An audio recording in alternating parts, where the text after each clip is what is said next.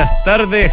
Lunes 13 de marzo de 2023, una de la tarde con 30 minutos. Les habla Fernando Zavala iniciando una nueva edición de Información Privilegiada aquí en Radio Duna en compañía de Josefina Ríos. ¿Cómo le va? Bien, ¿y a ti cómo te va?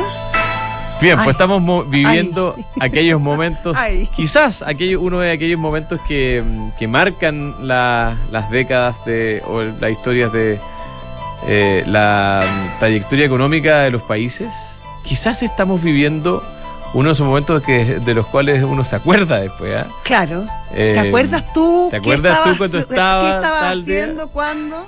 Y nos referimos obviamente a eh, la crisis que se ha gatillado luego de la quiebra de Silicon Valley Bank en California, Estados Unidos, y que ha llevado incluso al presidente de Estados Unidos, además de una serie de otras autoridades, a pronunciarse públicamente llamando a la calma. Eh, además de eso, eh, ha forzado a la Fed, entre otros organismos internacionales, a intervenir de manera bastante agresiva, rápida, drástica, ¿ah?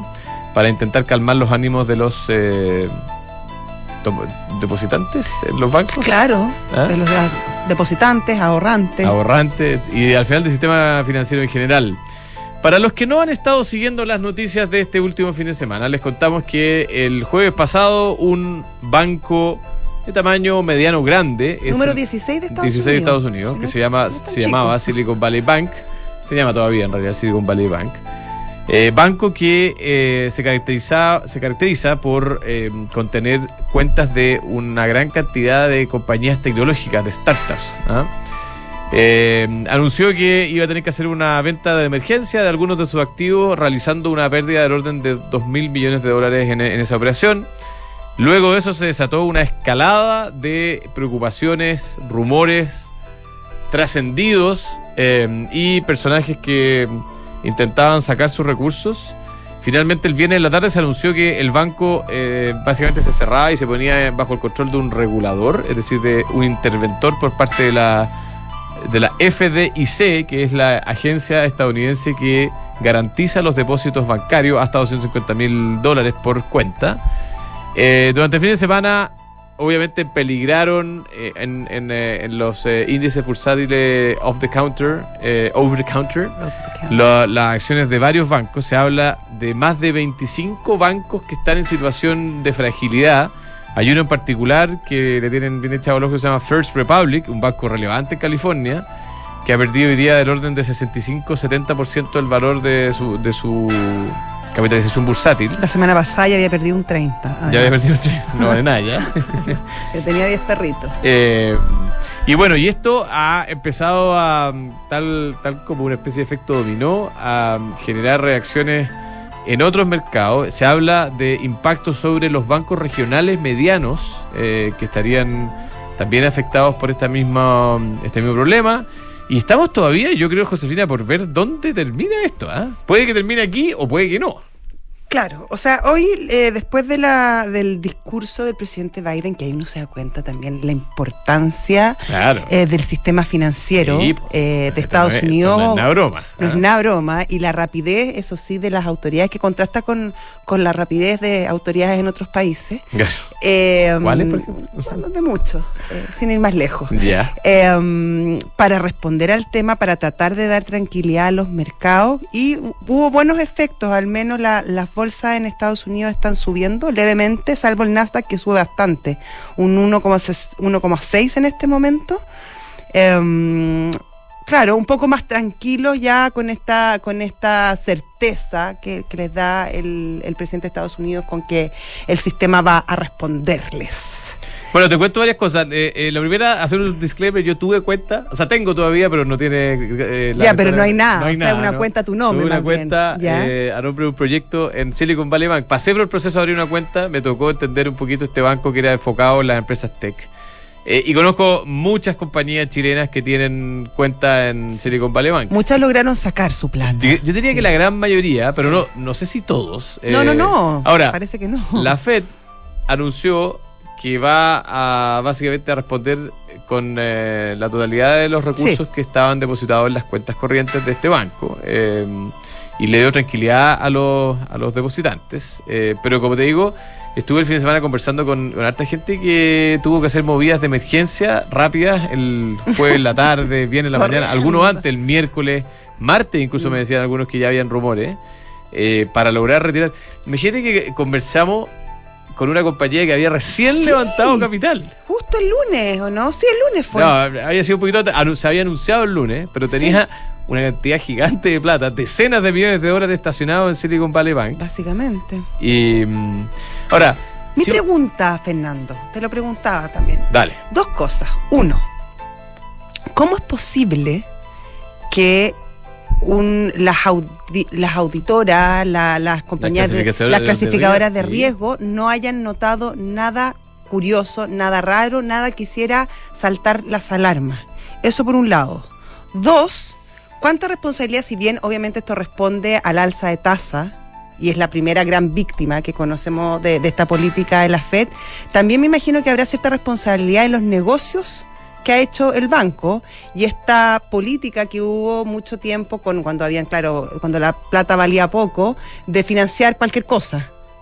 Eh, cualquier aplicación, cualquier idea simpática que no, que no, no tenía ningún plan de negocio o flujo, así que uno pudiera ver directamente. Y tres, eh, lo que apareció este fin de semana en la prensa norteamericana respecto al gerente general, al CEO, el señor eh, Becker, Gregory Becker, que vendió acciones por más de 3 millones y medio de dólares del banco la semana pasada. Ya. Esas son mis preguntas. Esas son mis preguntas. Oye, em, mira, yo no tengo tantas respuestas, pero sí he estado leyendo harto análisis. Por, supuesto que ahora todos tratan de entender qué pasó. ¿ah? Yo creo que el, el primer eh, elemento más, bastante evidente en el caso Silicon Valley Bank es su nivel de concentración en una sola industria y su nivel de concentración en clientes empresa. De hecho, estaba viendo un reporte por ahí que decía que un banco normal eh, tiene del orden de, digamos, bancos comerciales, ¿ah? estamos hablando de bancos de primer piso, no, no de segundo piso, tiene el orden de 50% de sus clientes son personas naturales y otros 50% son empresas. Eso, eso es el, el promedio en, eh, en, en Estados Unidos. Bueno, en Silicon Valley Bank solo 7% de sus clientes eran personas y 93% eran compañías. Entonces ahí hay una cosa ya notable. Lo segundo es que siempre se habla de qué porcentaje de tus depósitos, de tus cuentas, tiene eh, un tamaño tal que está garantizado por el, el- el FDIC, es decir, tiene menos de 250 mil dólares. Y en un banco normal, del orden de 35% de las cuentas tiene eh, saldos que están garantizados. En el Silicon Valley Bank, solo 3% de las cuentas. O sea, era gente que tenía mucha plata allá adentro.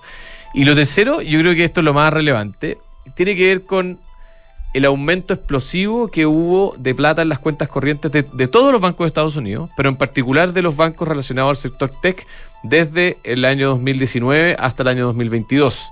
De hecho, se calcula que eh, la cantidad de plata total depositada en cuentas de, de digamos, cuentas corrientes de Estados Unidos se multiplicó del orden por dos, por, por, no sé si por dos o por tres durante ese periodo.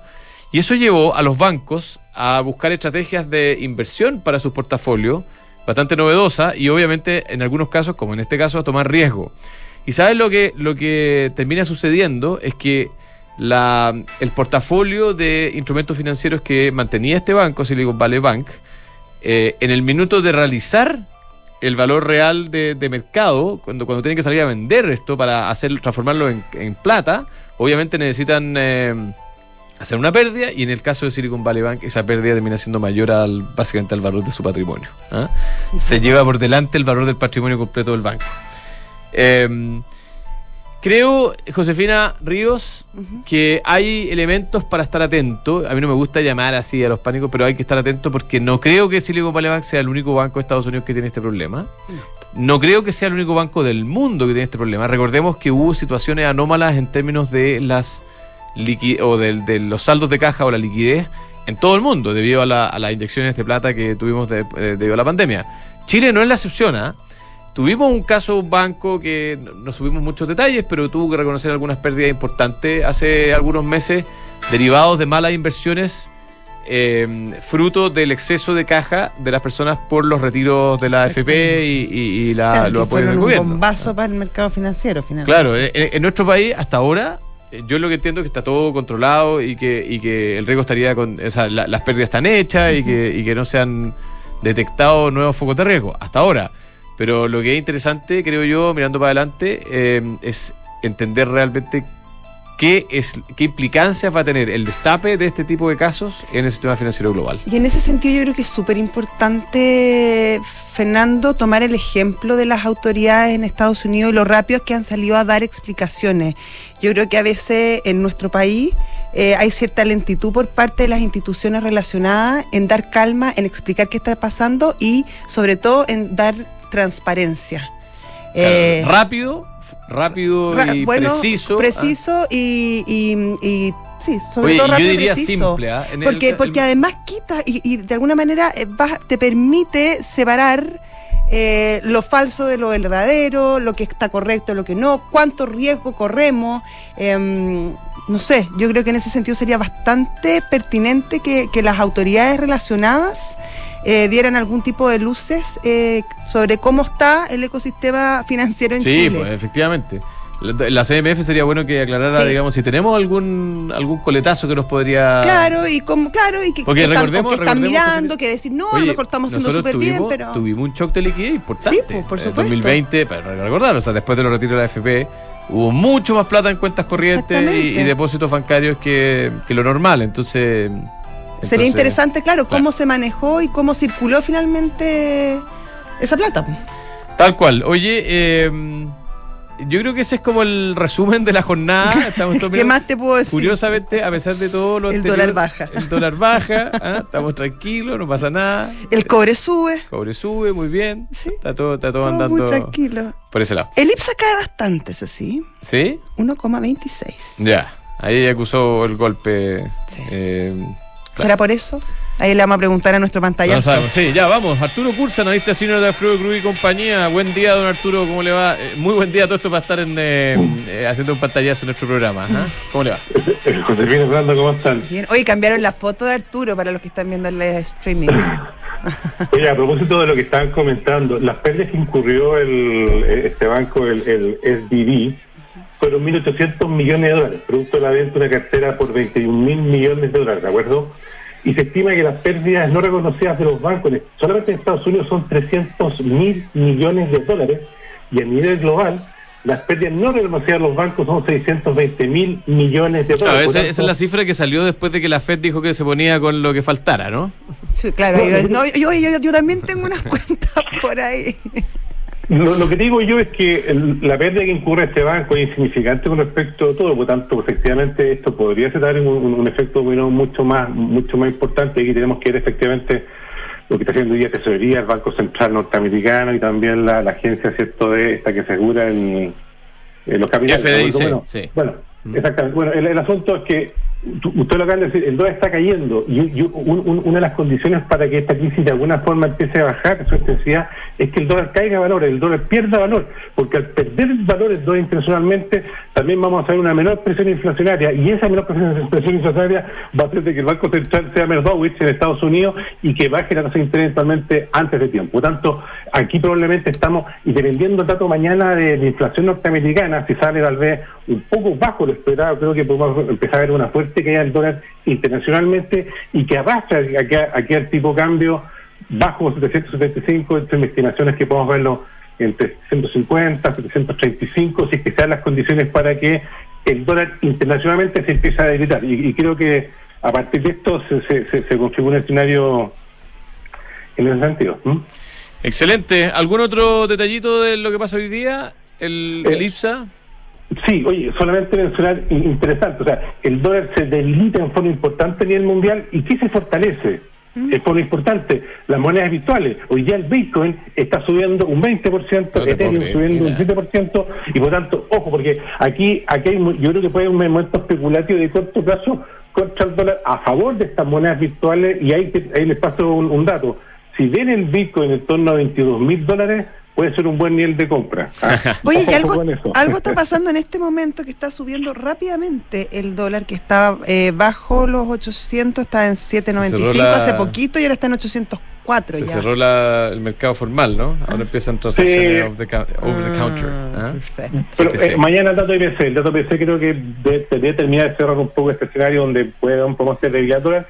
Y una debilidad al dólar es también un, un mercado de renta real un poco más, más fortalecido, más, eso. Excelente, Arturo, un abrazo grande. Gracias. Arturo Cursa, senior de Alfredo Cruz y compañía. En 2022, PwC ha sido elegido nuevamente como líder mundial en M&A por número de transacciones. Nos contaban, ¿te acuerdas cuando fuimos a almorzar para allá que Sí, son los que más hacen M&A en el mundo? Sí, pues, en el mundo. ¿Ah? Bueno, acá está. es ¿Conoce al equipo líder de- mundial de- en M&A por número de transacciones. Conoce al equipo de Deals y de M&A de PwC de Chile y todos los servicios en pwc.cl. Además son encantadores, hay que Claro. decirlo. ¿Tienes operaciones en todo Chile y buscas soluciones de movilidad para tus empleados? El leasing operativo de EconoRent te entrega la mejor solución ya que cuenta con servicios técnicos, con talleres propios y una amplia cobertura nacional. Asesórate con expertos y cotiza con EconoRent. Mejor tarifa, mejor servicio. Con Peugeot solo deberás preocuparte de conducir. Landtrek maneja el resto. Vuelve a la ciudad con la camioneta del León y prepárate para la atracción en todos tus terrenos con su capacidad de carga de hasta una tonelada y 3 de arrastre. Cámara 360, pantalla touch, etcétera. Cotiza la tuya en peugeot.cl y comienza marzo con la camioneta del León. Eso igual es sexy, la camioneta del león. ¿ah? Yo encuentro. Ya, si estás buscando invertir en una propiedad, hazlo a ojos cerrados con Almagro. Departamentos con excelentes terminaciones, alta demanda de arrendatarios y 45 años de trayectoria que lo respaldan. Encuentra todos los proyectos de inversión en almagro.cl slash inversionista. El dólar hoy día 805, quizás puede ser un buen momento para entrar o para venderse corto. Bueno, en Mercado G puedes hacerlo tan solo en unos segundos. Abre tu cuenta desde tu celular en el lugar donde estés. Compra dólares al precio más barato del mercado, tan solo 0.26 pesos por dólar. Está toda la información en mercadog.com. Y la modelo Scrambler Ducati desde ya hace algunos años es una sensación. El modelo de 803cc con todo el look, look cool, vintage y tecnología moderna, hondera y juvenil está en promoción. Precio de lista 11 millones 800 y ahora está en 9 millones y medio y además con financiamiento. Ya, tenemos en línea a Sebastián Sensacua, gran amigo del programa, además gerente de Economía y Estrategia en Vice Inversiones. Sebastián, ¿qué tal? Muy buenas tardes. ¿Qué tal, Sebastián? Muy, muy buenas tardes, Josefina, Fernando. Gracias por la invitación. Como Oye, mucha el día, ¿no? Eh, bueno, cuéntanos un poquito cómo lo están viviendo desde Vice Inversiones, eh, coletazos, cómo se ve la cosa para adelante. ¿Esto terminó? ¿Está empezando? ¿Cómo lo ves tú? Bueno, eh, las noticias del fin de semana fueron bastante importantes en tratar de contener el, el impacto hacia otras instituciones financieras. ¿No es cierto lo que pasó con Silicon Valley? Eh, que finalmente es un banco que está entrando en un proceso de liquidación, ¿no es cierto? Y las autoridades lo que hicieron finalmente fue tratar de proteger a los depositantes, ¿ah? a diferencia de lo que fue, por ejemplo, el 2008, en donde las medidas que se aplicaron fueron precisamente en fortalecer la posición de los bancos a través de inyecciones de capital, ¿no es cierto?, para tratar de mantenerlos a flote y entregar una mayor confianza en el sistema. Acá, más bien lo que se está haciendo es finalmente generar una reorganización de este banco que va a pasar con, con, este para más adelante, en donde aquí los accionistas y los bonistas claramente están corriendo con el mayor riesgo, mientras que los depositantes finalmente están teniendo a salvaguarda posiblemente eh, sus montos eh, depositados en esta institución, por lo que medidas que se han venido aplicando van a ir conteniendo eso principalmente para evitar de que también otras instituciones financieras se vean sometidas a la misma presión que tuvo Silicon Valley en los últimos trimestres, que fue principalmente una solicitud de los depositantes de sus fondos y que este banco tuvo que liquidar activos para tratar de responder a esa, a esa, a esa solicitud y lo llevó a esta situación más, más vulnerable. Esto en el fondo se está tratando de contener por parte de las autoridades, pero vemos que va a seguir existiendo volatilidad posiblemente, sobre todo en los bancos regionales de Estados Unidos, ahí es donde se está concentrando principalmente la mayor atención, mientras que los bancos más grandes o el sistema financiero de Estados Unidos también están en una posición bastante distinta a lo que fue el 2008, con niveles de capital mucho más altos por parte de estas instituciones, mucho más diversificada la, la, la base de clientes también y la fuente de ingresos, por lo que más bien la situación no es similar a lo que sucedió, por ejemplo, en el 2008, en donde también la naturaleza de los riesgos era distinta. Ah, ahí fue el mercado inmobiliario, donde estuvo concentrándose más bien los mayores riesgos. Acá fue principalmente lo que pasa con la industria del venture capital, las empresas tecnológicas más chicas que han tenido dificultades en acceder a financiamiento y tuvieron que recurrir a estos recursos afectando a un banco como el Silicon Valley en el fondo. Sebastián, en, en, en, Europa igual ha tenido coletazos lo que está pasando en Estados Unidos. ¿Cómo ves a la industria financiera chilena? ¿Cuál es, ¿Cómo podría tocarla y cuán preparada está eh, frente a este tipo de escenario? Bueno, en general aquí los reguladores someten a test de estrés a las instituciones financieras. Ah, los bancos chilenos no se no están libres de eso, se, someten a esos test y por lo general o están están bastante bien posicionados en, sus estructuras de capital para aguantar eventos de estrés importantes. Ah, lo mismo pasa con los grandes bancos en Estados Unidos, en Europa también en, cierta medida hay algunos bancos que están un poquito más, más en el radar, obviamente, lo que pasa con Credit Suisse, por ejemplo, que igual está en un proceso de reorganización importante, ah, de reestructuración importante, por lo que igual siempre estos eventos afectan a estos bancos que están en una posición más débil, ¿ah? pero en general los, las instituciones financieras han ido, han ido eh, cautelando o, protegiéndose de mejor manera ante estos shocks en el fondo con niveles de capital que están más arriba, más altos respecto a lo que era, por ejemplo, cuando pasó esto en el 2008, donde la situación estaba mucho más complicada en este tipo de instituciones, mucho más débil para, para, para enfrentar situaciones de estrés, hoy día la situación no es tan así, hay, eh, hay, diferenciación también en ese sentido, por lo que más bien hoy día lo que estamos observando es que hay bastante volatilidad, obviamente, preocupación por lo que está pasando, pero en general las autoridades y los reguladores han exigido también a que las instituciones tengan mayores salvaguardas o mayores medidas de, control eh, para esta situación, por lo que creemos que en general el sistema financiero está mucho mejor preparado eh, en esta oportunidad de lo que fue, por ejemplo, hace 12, 15 años atrás, en el fondo.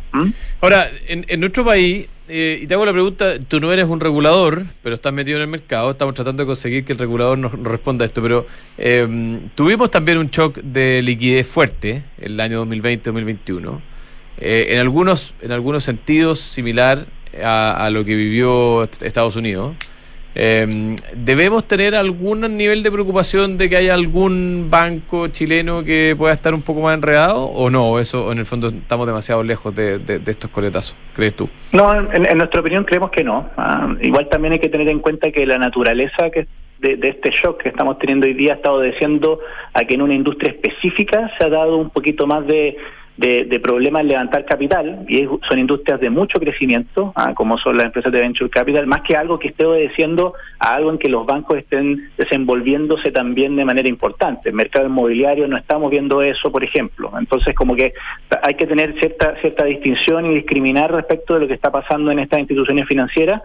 Eh, en, en, ese en ese sentido por lo que creemos que no es no es no creemos que exista un problema de liquidez en, en, el sistema hoy en día, sobre todo en el caso chileno. No creemos que esté pasando eso eh, hoy en día. Sí, obviamente esto puede tener implicancias para la conducción de política monetaria por el lado de lo que pueda pasar con las tasas de interés. O sea, la Reserva Federal por este lado, en el fondo con este tema, eh, se le complica un poco el panorama respecto de cuánto podría seguir subiendo su tasa de política monetaria, porque eh, claramente esto puede seguir estresando un poquito más el sistema si es que sigue subiendo las tasas al ritmo que lo venía haciendo el año pasado. Ya, pero, pero respecto a la, al alza o baja o mantención de tasa en Chile no debiera tener tanto impacto, sí en Estados Unidos, claramente. Claro, o sea, aquí, por ejemplo, en Chile ya estamos en un ciclo de tasas bien maduro, ah, de mantención en la TPM ya por varios meses, y más bien el panorama apunta a que cuando el Banco Central de Chile podría empezar a bajar la tasa de interés en, ese sentido, o sea, empezar a, a lo mejor a, a, disminuir las restricciones de, que, hay hoy día por los altos costos de financiamiento, más bien ir en la vereda contraria, y facilitando un poquito más la liquidez en ese sentido, por lo que vemos que a lo mejor acá en Chile la situación es distinta, ya eh, mientras que por el lado de Estados Unidos claramente lo que está pasando hoy día, eh, más lo que pueda pasar en inflación, recordemos que mañana se publica la inflación de Estados Unidos, a lo mejor eh, muchos están un poquito más afuera mirando lo que está pasando con los bancos más bien, pero esto no hay que ignorarlo, lo que pasa con la inflación mañana en Estados Unidos va a ser importante, porque cómo eh, este dato puede influir en las decisiones de política monetaria de la Reserva Federal hacia adelante también eh, es algo a considerar. Excelente. Don Sebastián, muchas gracias como siempre. Un abrazo. Gracias, Sebastián. Hasta luego. Gracias a usted. Que tengan buena semana. Sebastián Sensacua, gerente de Economía y Estrategia en Bici Inversiones, hablando de, bueno, ¿de qué más? De la crisis de los bancos en Estados Unidos por ahora.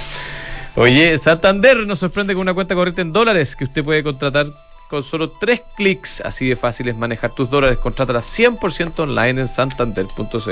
Y de ahora en adelante podrás pagar en restaurantes con un código QR sin tocar dinero ni máquinas, comprar tus libros con descuentos, cargar tu celular, aceptar todas las tarjetas en tu negocio o cobrar con un link pago. Mercado Pago es la fintech más grande de Latinoamérica. Y Book. Book es un software integral de gestión de personas que te permite llevar la felicidad de tus colaboradores al siguiente nivel, automatizando todos tus procesos en un mismo lugar. Súmate a la experiencia en Book y crea un lugar de trabajo más feliz. Visítalos en belargauk.cl. Josefina, Hasta mañana. ¿nos vamos a dónde? Ahora. ¿A Silicon Valley? Bajo la cama, madre. ya, un abrazo. No, grande. con esperanza, con esperanza en el porvenir, sí. Visionarios, luego Santiago Dicto posteriormente. Un abrazo. Chau. Chao.